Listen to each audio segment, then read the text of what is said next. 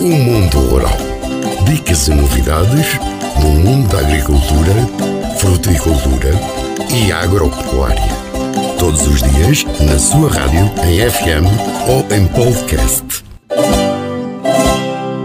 Um grupo de investigadores da Universidade da Flórida cultivou plantas em amostras de solo lunar recolhidas entre 1969 e 1972 pelas missões Apollo. A experiência é inédita e os resultados são apresentados num estudo publicado na revista científica Communications Biology. A pesquisa utilizou apenas 12 gramas de regolito lunar e cada vaso, do tamanho de um dedal, recebeu apenas um grama. Os cientistas acrescentaram nutrientes e água antes de colocarem as sementes. Estas plantas foram foram apenas colocadas em contacto com regolito lunar e nunca foram realmente cultivadas na Lua. As plantas da família Arabidopsis italiana germinaram e cresceram normalmente durante os dois primeiros dias no regolito lunar, embora a equipa de cientistas admita que o desenvolvimento foi lento e revelou morfologias graves de stress após o sexto dia da experiência. Ainda assim, este é um importante salto para que o passo de instalar uma base humana na Lua possa ser dado. Para futuras missões espaciais mais longas, podemos usar a Lua como uma base a uma plataforma de lançamento, frisa o investigador Rob Furl, citado em comunicado. Esta pesquisa é fundamental para os objetivos de exploração espacial de longo prazo da NASA, pois precisaremos de usar recursos encontrados na Lua e em Marte para desenvolver fontes de alimento para futuros astronautas que vivam ou operem no espaço, enfatiza Bill Nelson, chefe da Agência Espacial Norte-Americana.